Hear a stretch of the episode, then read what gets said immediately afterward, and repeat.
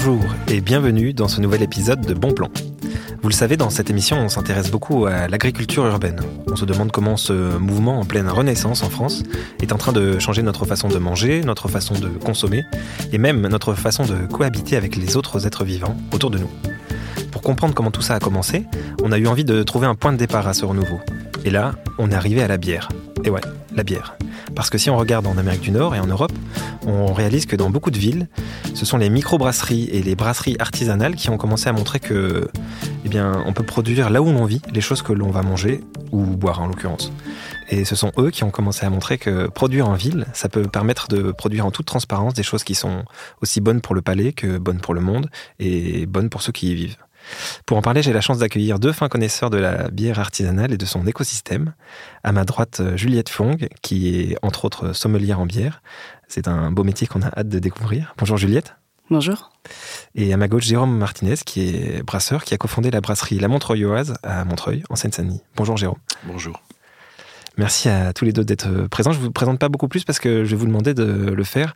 Ce qui m'a intéressé, c'est que vous êtes tous les deux arrivés à la brasserie euh, après un rebond, on va dire, euh, et après un parcours qui sent bon la nature et l'écologie. Est-ce que vous pouvez me raconter votre euh, cheminement Jérôme, peut-être pour commencer euh, Oui, alors moi, c'est, je suis arrivé à la bière un peu par hasard. En fait, c'est le hasard de la vie qui a fait qu'un jour je suis devenu brasseur. Euh, j'ai eu une autre vie professionnelle avant, euh, qui n'était pas forcément liée à l'écologie. Je me suis occupé de, sans-papiers, de réfugiés pendant 20 ans de ma vie. Et puis, euh, euh, donc j'ai arrêté ce travail à peu près à 40 ans, ce qui arrive à plein de gens, euh, en me disant qu'est-ce que je vais faire de ma vie? Et il se trouve que moi, j'habite à Montreuil depuis pas mal d'années.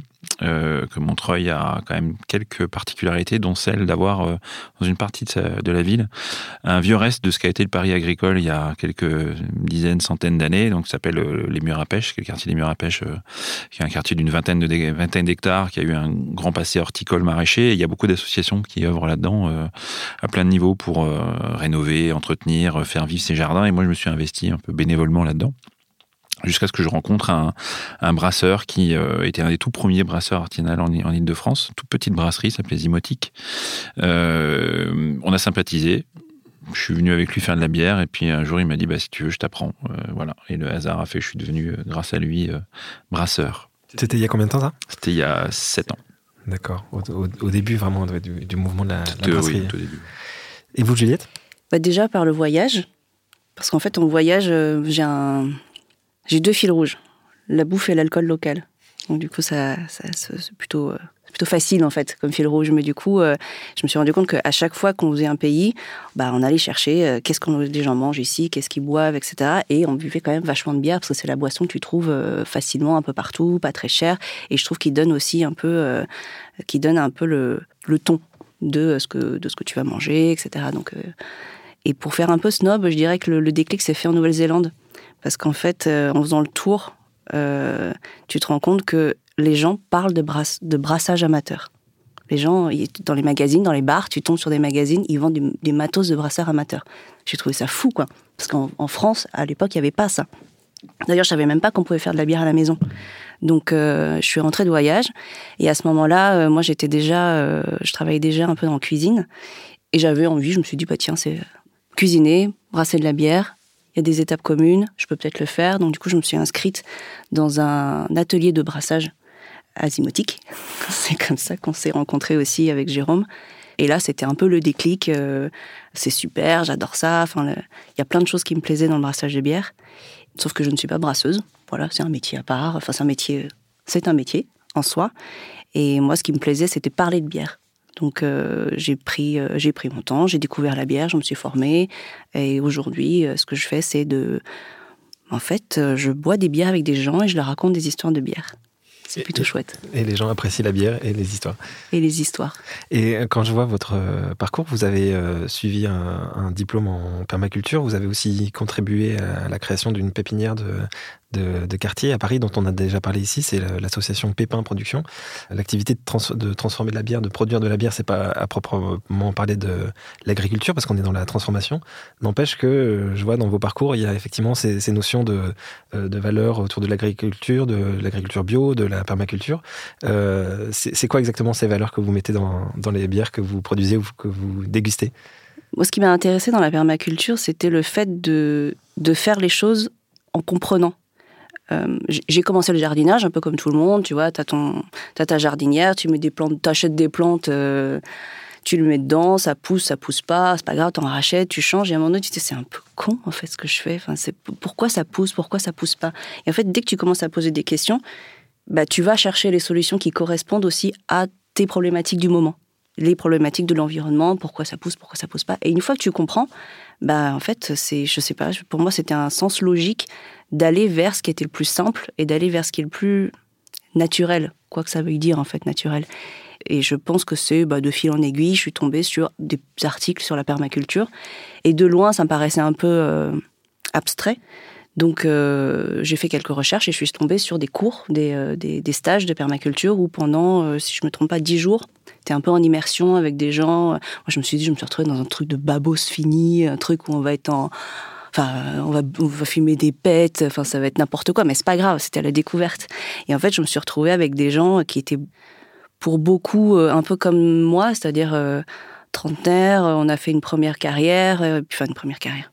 On a eu un premier boulot dans lequel on se pose beaucoup de questions. À quoi je sers Qu'est-ce que je fais Et ça, c'est la même, la même chose que ta jardinière ça marche, ça marche pas, pourquoi ça marche pas, comprendre le truc.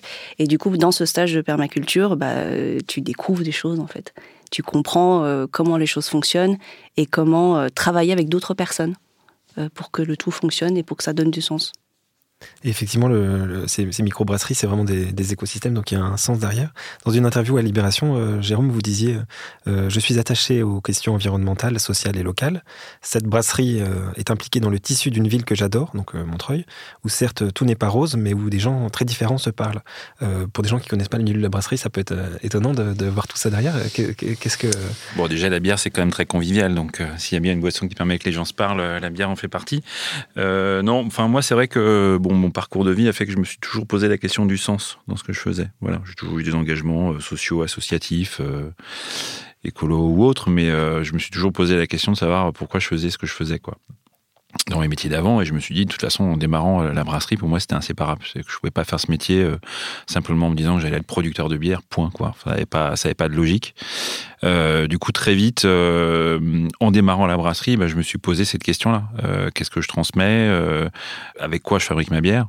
D'où ça vient, comment c'est fabriqué, euh, qui se préoccupe du transport de l'autre.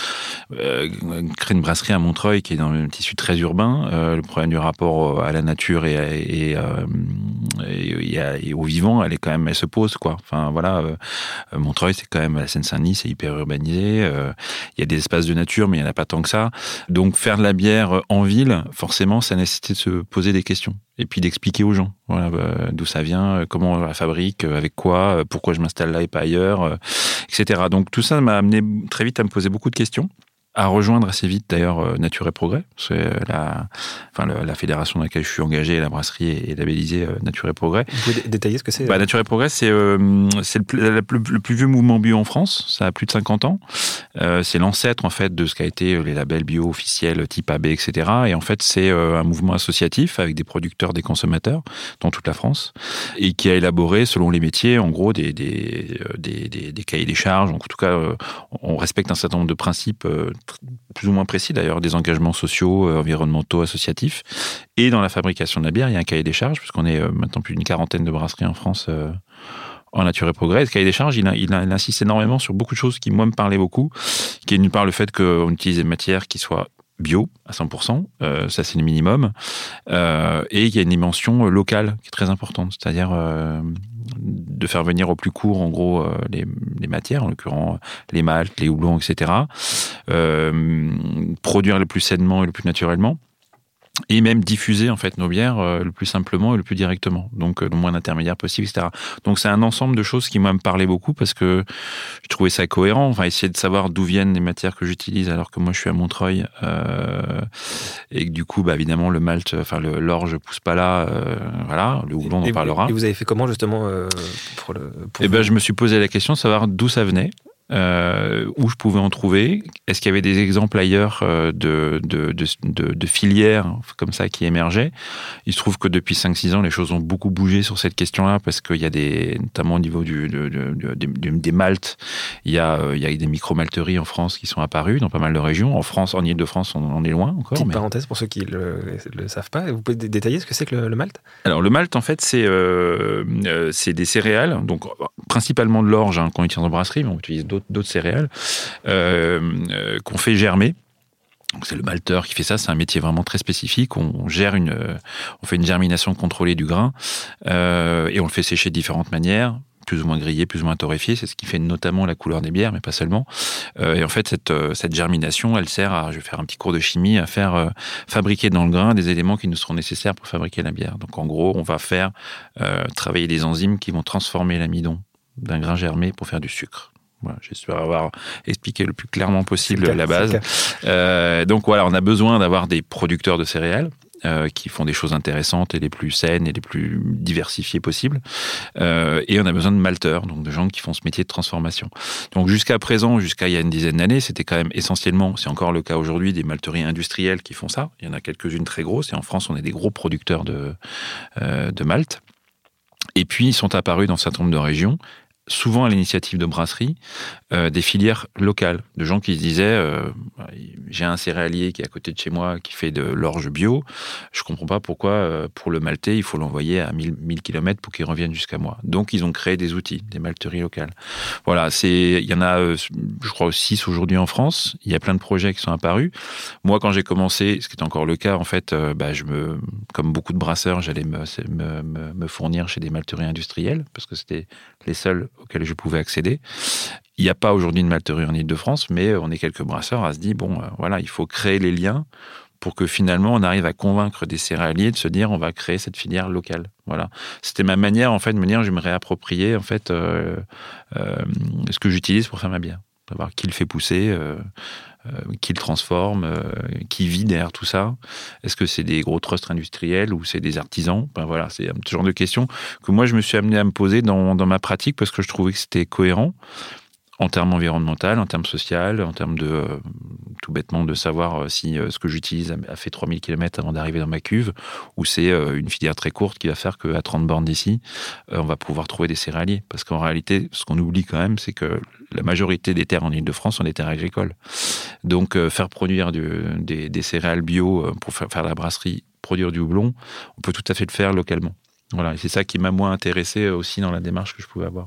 C'est ça qui est enthousiasmant, je trouve, dans ce mouvement. C'est parce qu'il y a des, gens qui créent des microbrasseries que derrière, il y a plein d'autres métiers, plein d'autres euh, filières qui peuvent se créer. Ce qu'il faut se rappeler quand même, juste précis, c'est que ces filières-là, elles existaient. Hein il y a 50, 60 ans, euh, on avait tout ce qu'il fallait en Ile-de-France et il y avait énormément de brasseries qui utilisaient des matières premières qui venaient pas de très très loin. On réinvente ça quelque a chose qui a déjà existé. Tout ça a disparu, effectivement. Il y a eu euh, dans les maltes, dans tous les producteurs de la filière de la bière, euh, une industrialisation importante. Et on revient effectivement aujourd'hui à ça. Donc c'est, enfin pour moi c'est hyper enthousiasmant parce que ça pose plein de rapports à, à la production, à la consommation, voilà. Mais tout ça, c'est un, un, chemin. Est-ce qu'aujourd'hui, euh, la bière à la Montreuilloise, elle est, elle est arrivée quand même à un, un, niveau de localité, si on peut le dire, qui, qui vous satisfait Ou est-ce qu'il y, a encore, il y a encore du boulot? Non, non, en Ile-de-France, il y a énormément de travail encore aujourd'hui. Euh, on parlera peut-être du boulot après, mais euh, sur le, Malte, si juste je termine là-dessus, euh, bon, il y a quand même un paysage en Ile-de-France qui est un peu particulier, c'est que la production céréales en bio, elle est, elle est très, proche du zéro. Hein. Les gros céréaliers en Ile-de-France, ils font pas du bio. Donc, arriver à convaincre des céréaliers de passer en bio et encore derrière les, les, les intéresser pour créer un outil de maltage, ça va prendre du temps. il y a une malterie qui vient de se créer en, Normandie, donc on n'est pas très très loin, on se rapproche. Euh, il y a des projets. Enfin, moi, je travaille avec un certain nombre de, filières euh, bio euh, pour se poser la question effectivement d'aller vers ça, mais ça va prendre encore pas mal d'années. D'accord. Il y, a une autre chose qui est enthousiasmante dans ce mouvement, je, trouve, c'est euh, quelque chose qu'a notamment montré la zidologue, donc la spécialiste de la bière euh, Elisabeth Pierre, c'est que dans les nouvelles brasseries, euh, on trouve beaucoup de brasseuses, alors que c'était un métier qui excluait pas mal les femmes ces dernières années. Or, en fait, le métier de, brasseur ou de brasseuse, ça a longtemps été un, métier féminin. Il y a un, livre qui a été publié en 2018 aux États-Unis qui s'appelle Brasser comme un Yeti il y a tout un chapitre qui est consacré à l'histoire féminine de la brasserie. Et, l'auteur montre que depuis les premiers livres qui ont été retrouvés, on, trouve des mentions de, femmes qui brassent. C'est un, métier qui a été très féminin jusqu'à ce que ce qui était une tâche ménagère ou très locale devienne une, entreprise vraiment commerciale rentable à grande échelle.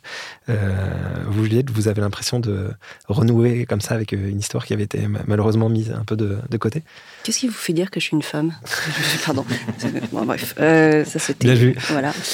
Euh, je me suis jamais posé la question justement de, de, mon genre dans, dans le milieu brassicole, enfin dans, ce domaine-là.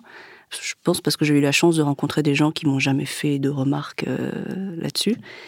Mais effectivement, j'ai découvert, bah, justement en me, en me formant euh, et en lisant des choses sur, sur la bière, que effectivement les, premiers, les premières traces, les premières recettes, les premières euh, identités de brasseurs, c'était bah, des brasseuses. Et en fait, je, je, fais le lien avec la cuisine.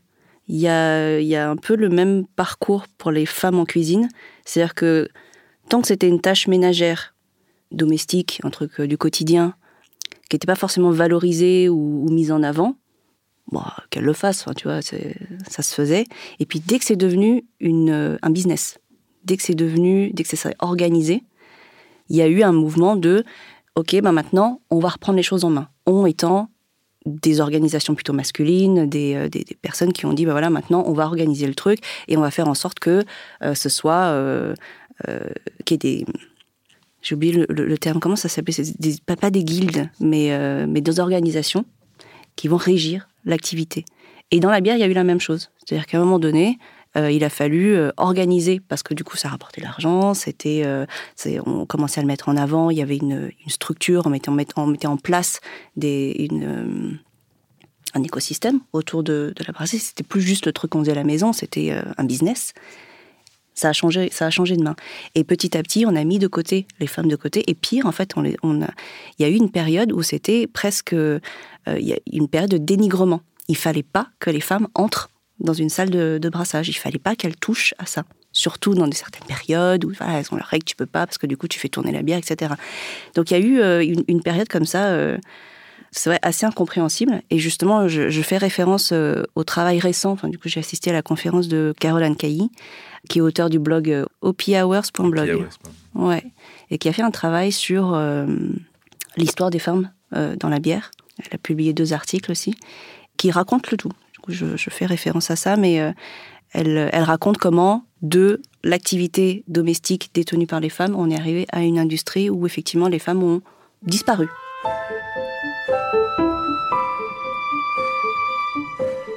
Et aujourd'hui, euh, les femmes euh, reviennent, on va dire En fait, elles ont toujours été là. Oui.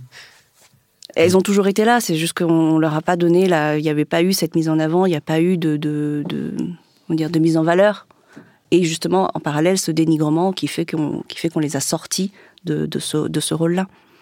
On, les a dépossédés de, de, de leur métier, d'une identité et d'une visibilité. Euh, après, euh, je pense que dans beaucoup de brasseries, euh, les brasseurs qui sont connus, bah, souvent, il y a une brasseuse quelque, quelque part. C'est juste qu'on n'en parle pas. Donc, mais il y, a des auteurs qui font le travail justement d'aller chercher ça. Il y a des bouquins qui. Il n'y en a pas beaucoup. Hein. Je pense qu'il y en a. Euh, quand tu regardes sur Internet, tu vas avoir deux, trois bouquins, deux, trois références euh, sur euh, la bière et les femmes. et puis. puis voilà. Quoi. Mais donc politiquement, on voit que derrière, derrière le mouvement de, de, des microbrasseries, il y a plein de valeurs positives et progressistes, et entre autres celle de l'égalité des genres qui, qui, qui, est au moins permise comme dans l'activité. quoi. Mm. Oui, après, euh, on est quand même en, lutte contre des stéréotypes qui sont terribles. Hein. Enfin, je veux dire, la bière, ça a quand même une image euh, que je trouve un peu idiote, mais c'est vrai que le, triptyque euh, bière, food, pizza, il marche encore bien, quoi.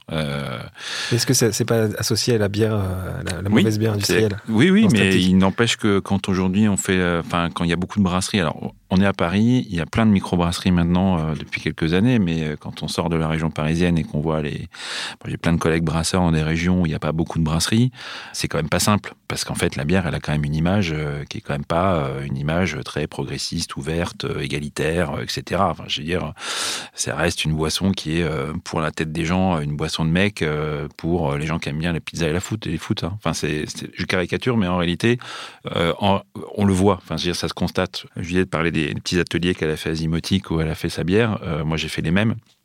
Il se trouve que depuis 5 ans, je continue à faire des ateliers de brassage à, la Montreuilloise. 80% du public est masculin. Euh, voilà, on a beau essayer de faire des efforts, euh, on se rend compte qu'en fait, bah, c'est souvent, voilà, souvent des petits cadeaux. On, paye l'atelier de brassage à des gens, mais c'est toujours, enfin, c'est 80%, c'est quand même masculin, quoi. Et c'est pas, enfin, je, voilà, donc on est, on est aussi en bagarre contre ça. Donc, s'il y, y, a aussi ce côté changer l'image de la bière. Ça, c'est du boulot. Donc ça, ça, change, mais il y a encore du, il y a encore du travail. Oui, il y en a encore. Tu le vois en dégustation aussi?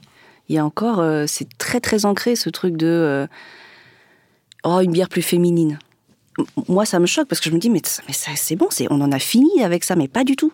Pas du tout. C'est censé dire quoi une, Vouloir dire quoi Une bière bah, féminine euh, En tout cas, pour les personnes qui me parlent de bières plus féminines, ce sont des bières qui sont euh, plus fleuries, euh, plus, plus légères en alcool, faciles à boire.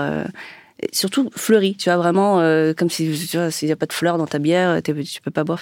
Il y a des trucs comme ça, c'est bien ancré. Et, vraiment, sans aucune méchanceté, c'est jamais dit euh, avec, euh, avec condescendance ou méchanceté, mais vraiment, tu as des bonhommes et qui arrivent et disent Non, mais je suis un bonhomme, vas-y, euh, donne-moi une vraie bière de bonhomme. Je sais pas, tu veux voir que je vais te filer une pile Qu'est-ce que tu, qu'est-ce que tu me racontes quoi Mais voilà, c'est, mais c'est comme dans le vin. Hein. Le vin aussi, tu as toujours ce côté-là, un truc de bonhomme, un truc de femme. pour moi, ça veut rien dire, mais c'est intéressant de quand même d'avoir ces personnes-là qui arrivent parce que du coup, j'ai une accroche pour la discussion ok, c'est quoi pour toi une bière féminine?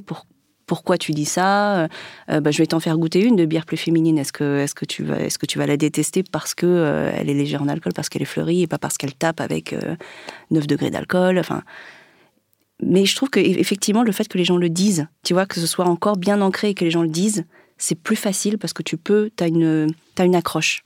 Si c'est tellement ancré qu'ils n'en parlent plus, bah, genre, bah, tu, tu vois bien qui je suis, vas-y, propose-moi une bière. Là, c'est plus difficile pour la discussion. Et à la fin de la dégustation, les, stéréotypes sont tombés parfois Ouais, ouais, ouais. À la fin de la discussion, c'est quand même assez, euh, c'est quand même assez rare que les gens repartent avec une catégorisation, euh, avec la même catégorie que quand ils sont arrivés. Et ça, c'est chouette. Là, j'ai l'impression d'avoir euh, apporté quelque chose, tu vois. Déjà, de sortir de la catégorisation par couleur. Ça, c'est la première chose. Après, la catégorisation de plutôt bière, plutôt bière de bonhomme, bière de femme, etc. Ouais. Il y a un autre sujet sur lequel euh, il y a encore du boulot, c'est le, houblon. Et c'est un sujet important parce que c'est entre autres euh, cette plante, euh, la, fleur de cette plante qui donne le goût à la bière. moi, personnellement, je viens du nord, de, du nord du nord de la France, là où il y avait une tradition de production de, houblon qui avait quasiment disparu. Et aujourd'hui, comme on manque de houblon français, il y a des personnes qui s'y remettent, qui essayent de, de, réinventer les choses. Mais justement, il y a beaucoup de choses à réinventer. Donc, quitte à réinventer, il y a même des gens qui essayent de produire le houblon là où l'on vit, donc en ville. Il y a des expériences qui sont menées à très petite échelle euh, pour l'instant, et c'est notamment le, cas dans le 11e arrondissement de Paris. Dans le cadre de l'appel à projet Pariculteur, il y a un projet entre l'entreprise Merci Raymond et la microbrasserie Fauve, et on en a discuté avec euh, Hugo Meunier, qui est donc créateur de l'entreprise euh, Merci Raymond. On l'écoute. Récemment, on a lancé un projet qu'on a gagné avec le avec Pariculteur, qui du coup était basé sur le fait de faire pousser du houblon sur des murs verticaux d'une piscine municipale dans le 11e arrondissement euh, rue de Charonne. On a fait ce projet-là en partenariat avec euh, les brasseurs Chauve, Pierre, qui eux se lancent aussi euh, rue de Charonne, donc un peu plus bas. Et l'idée, c'est d'avoir entre 3 et 5 minutes en vélo à chaque endroit entre le lieu de production, le lieu de brassage et le lieu de consommation. Vous, arrivez à créer un mini écosystème local de, de bière à l'échelle d'un quartier, quoi. Exactement. Et ça, ça, veut dire que la ville est un, écosystème, là encore, qui est adapté à la culture du houblon? Alors, justement, euh, le houblon, c'est une, euh, une liane, en fait, qui est euh, assez vivace et qui, finalement, se, déploie bien en ville. on parle beaucoup de murs verticaux aujourd'hui. Il faut savoir que les murs verticaux, c'est des choses qui sont pas très écologiques. Les murs, Là où, les murs végétaux? culture, les murs végétaux effectivement, murs végétaux verticaux bien sûr, et qui effectivement sont pas très écologiques parce qu'ils consomment énormément d'eau, alors que la, production de houblon pourrait euh, être une bonne alternative à, ce type d'envie et surtout de, s'adapter aux contraintes urbaines, de faire de la verticalité, à savoir euh, donc la technique c'est de, de, de, tendre des câbles à 2-3 mètres, mais ça peut être un petit peu moins, et de planter en pleine terre ou dans des bacs. D'accord. Mais la, ville, c'est quand même euh, un milieu qui est assez euh, hostile. Euh, il fait très chaud l'été, il n'y a pas forcément beaucoup d'eau, il y a de la pollution. Toutes ces contraintes-là, elles pèsent pas sur le houblon?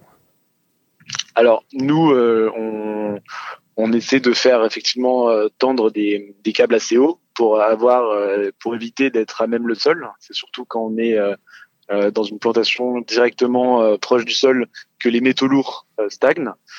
dès lors qu'on monte à peu près à un étage, deux étages, trois étages, on a une diminution du nombre de métaux lourds.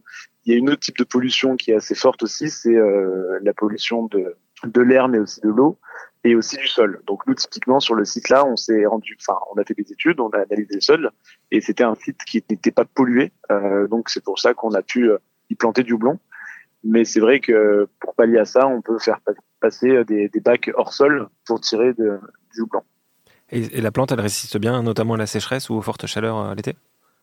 Alors nous là-dessus, on a installé un système de goutte à goutte qui euh, qui permet effectivement d'éviter qu'il y ait un passage trop régulier euh, des jardiniers. Maintenant, euh, la prochaine étape, effectivement, ça serait intéressant de récupérer une partie des eaux de pluie, de la filtrer et de pouvoir utiliser celle-ci avec avec le, potager et l'espace de houblonnière, de houblonnière qu'on a installé. D'accord. D'accord. Et est-ce que euh, tu peux m'expliquer de vraiment de A à Z euh, pour quelqu'un qui se dit bah tiens moi j'ai un mur euh, dans mon jardin ou j'ai un mur dans mon immeuble où on pourrait cultiver du houblon mais je sais pas le faire. Comment comment on fait de A à Z? Comment on trouve les plants? Comment on trouve alors les, graines? Comment on plante? Quels sont les besoins éventuels de, de la plante? Comment on fait pour qu'elle grimpe etc. Voilà. Est-ce que tu peux m'expliquer de A à Z comment on fait? Ouais. Alors le houblon c'est quelque chose qui est assez qui est très qui est très tenace hein, donc c'est quelque chose qui qui finalement euh, va très rapidement grandir. Par contre, il faut pour ça qu'il ait un, espace euh, suffisamment euh, important en termes de terreau. Donc, il va falloir une jardinière assez importante, ou du moins le faire en pleine terre dans un endroit où le système racinaire pourra bien se déployer. Et ensuite, ça va monter. donc, c'est là l'importance de tirer des câbles et de pouvoir avoir un espace qui soit suffisamment haut. Donc c'est là où effectivement en ville on a des bâtiments, donc on peut s'appuyer sur ces, bâtiments-là. Et donc après on tire un, un treillis ou un, câble et on peut faire pousser le houblon. C'est important de l'arroser assez régulièrement parce que euh, sinon ça s'assèche et euh, toute liane euh, nécessite de, euh, grandir et après ce qui sera récolté, ce sera les têtes de houblon et c'est celles-ci qui seront un peu euh, utiles aux brasseurs ensuite euh, et qui sont assez rares parce que elles sont assez fragiles. Donc euh, pour l'étape de, de, de, la récolte, normalement à partir de septembre-octobre, on pourra avoir des premières têtes. Est-ce que au niveau ornemental, ça a un intérêt? Est-ce que ça va être aussi joli au niveau des, des fleurs dans, dans un jardin Alors, sur une terrasse? oui. Effectivement, le houblon, c'est quelque chose qui a un, un rendu très beau, qui sera ornemental et dans un jardin qui permettrait d'avoir un rendu assez rapide et directement visible puisque ça, grandit euh, bien plus rapidement qu'une euh, que du jasmin ou typiquement si on veut faire une canopée euh, pour faire de l'ombre sur une terrasse ou autre, le houblon c'est parfait. Le houblon, c'est parfait. Juliette, vous me disiez aussi, vous donniez aussi un autre conseil avant l'émission. C'était celui que le, houblon et la, la tête au soleil et les pieds plutôt à l'ombre, c'est ça? Plutôt frais? Pas tellement un conseil, c'était plutôt, c'est plutôt ce que, ce que, ce que les, ce que les gens qui plantent du houblon disent en général. Genre, si le houblon a les pieds, euh, les pieds au frais, la tête au soleil, euh, je pense que c'est une, c'est une règle un peu générale. Euh. Mais l'image est jolie. C'est vrai que ça a un petit peu côté pied dans la piscine, la tête au soleil, donc. j'avoue, je connais rien. En... J'ai jamais cultivé de houblon, donc. Vous, Jérôme, ça, vous semble euh, intelligent de cultiver du houblon dans la ville ou alors c'est anecdotique, c'est plus euh, de... Mmh, mmh, bah, ça dépend quel usage. Euh, donc c'est intéressant pour une brasserie, euh, enfin pour un brasseur, voilà, de, créer une communauté autour de son activité euh, en impliquant des jardiniers euh, sur la, culture du houblon. ça peut être l'occasion de faire une fois par an un brassin fait à partir du houblon qui pousse en ville.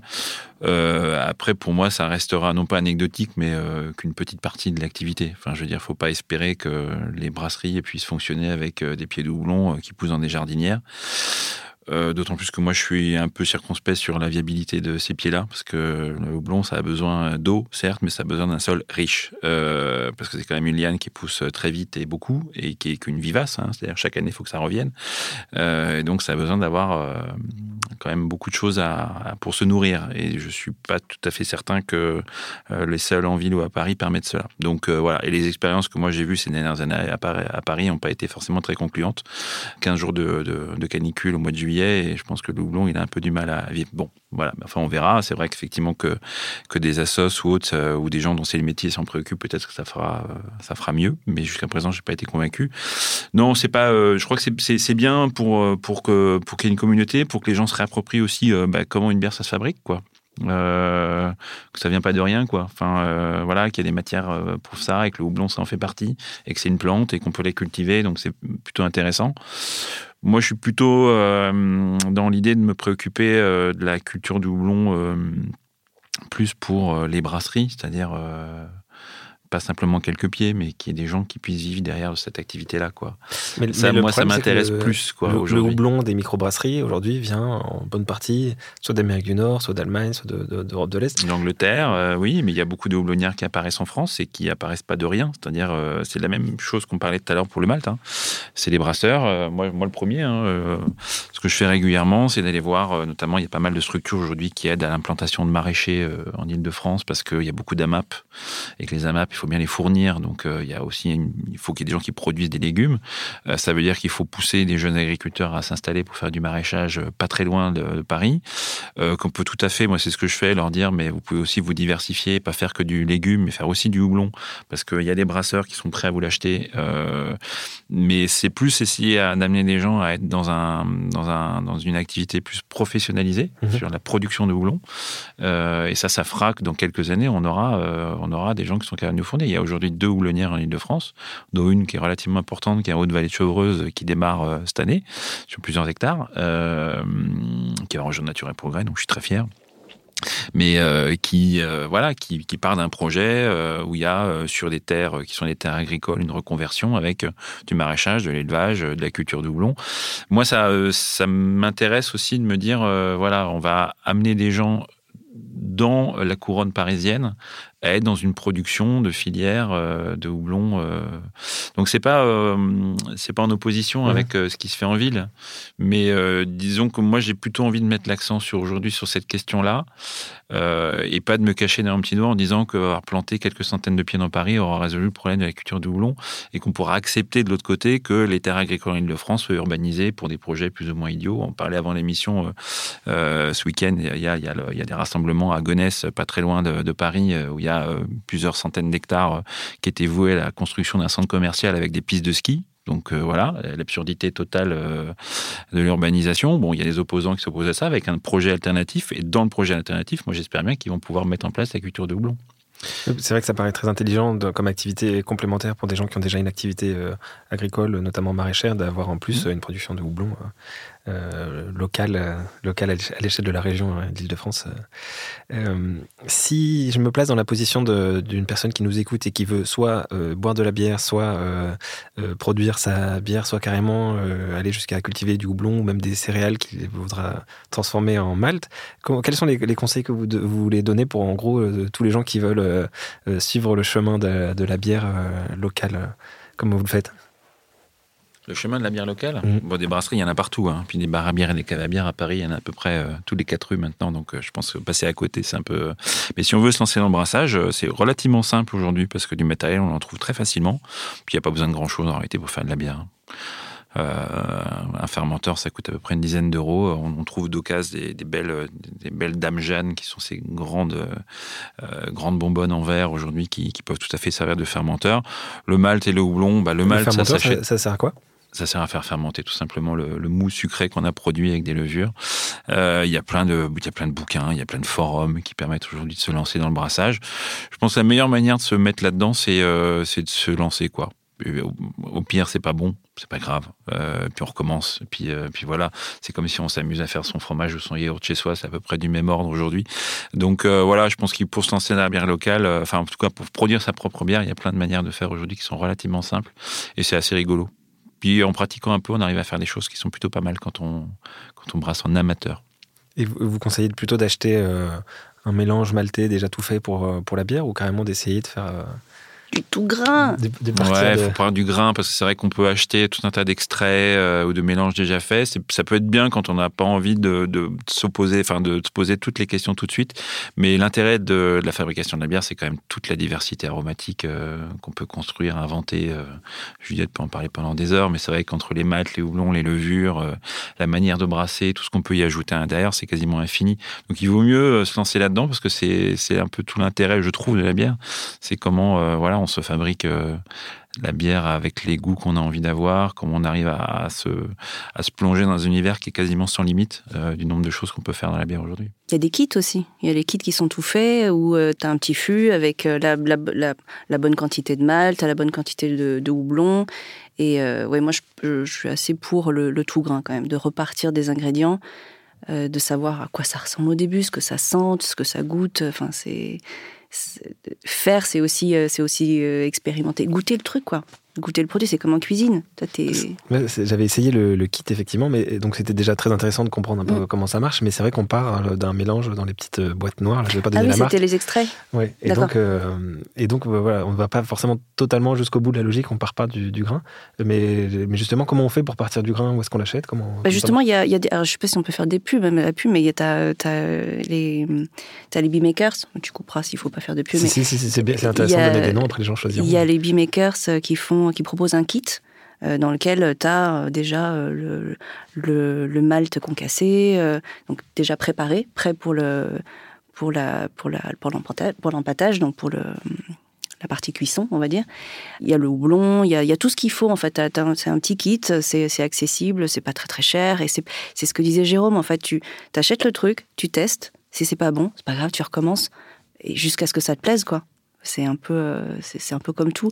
Et si tu le fais et que euh, même si tu as foiré ta bière, si tu as aimé le faire, tu le referas. Tu vois, c'est, c'est comme, enfin, chacun y trouve son, son, chacun trouve le truc qui lui plaît. Mais tu vois, par exemple, il y a des gens, ce qu'ils adorent, c'est, euh, c'est, euh, c'est l'odeur pendant l'empâtage, parce que c'est vrai que ça sent, ça sent le, ça sent, ça sent les céréales, c'est un peu sucré, c'est agréable. Goûter le mou, aussi quand il est pas prêt. quand il est pas, c'est pas encore une bière, mais du coup c'est un jus sucré. Et tout ça, en fait, ça, ça participe à l'expérience, ça participe à euh, l'apprentissage, quoi. Donc il y a les kits, effectivement, si tu veux euh, brasser à la maison, démarrer simplement en tout grain. Euh, et après, moi je trouve que ce qui est chouette, c'est aussi de discuter avec les gens qui, qui sont dans la bière. Donc, bah, ce, que, disait Jérôme, effectivement, les caves, Déjà, euh, parce que les brasseries ne sont pas toujours accessibles et puis les brasseurs ne sont pas toujours là à attendre que tu passes pour discuter avec toi. Mais euh, les cavistes, euh, les, restaurateurs, tu en as beaucoup qui, sont, qui veulent proposer des bières de qualité, des bières locales. Et pour peu que tu leur demandes, mais pourquoi tu as choisi telle et telle bière tu peux ouvrir la porte à enfin, vraiment des, discussions sans fin. Et j'ai deux, deux ou trois cavistes en tête comme ça avec qui tu peux passer une après-midi parce qu'ils sont passionnés, parce qu'ils savent exactement pourquoi ils choisissent telle et telle bière, pourquoi ils n'en choisissent pas d'autres. Et sans dénigrer, ils vont, ils vont te, ils vont te donner leur cahier des charges. Et à partir de là, tu vas apprendre des trucs. Euh, et effectivement, après, tu as les festivals aussi. Les festivals où tu peux rencontrer les brasseurs. Donc le conseil, c'est d'aller en début de festival, parce qu'après, les brasseurs, ils sont cassés, quoi. Ils sont, ils sont rincés. Tu as passé deux jours à hurler parce que l'endroit est bruyant. Tu, tu, sais mieux, tu sais mieux que moi, Jérôme. Enfin, je, mais ouais, sur les, sur les festivals, moi, je vais toujours le, premier jour de préférence, parce qu'après, euh, de toute façon, ils sont à faune, ils sont crevés, enfin, ils sont bourrés, je sais rien, ça dépend des gens, mais. ça dépend des gens. Mais voilà, c'est de discuter avec les gens qui le font. Et euh, les ateliers de dégustation aussi. Ça, c'est pas mal, parce que du coup, tu, tu vas. On va te faire découvrir des goûts que tu vas pas aller chercher.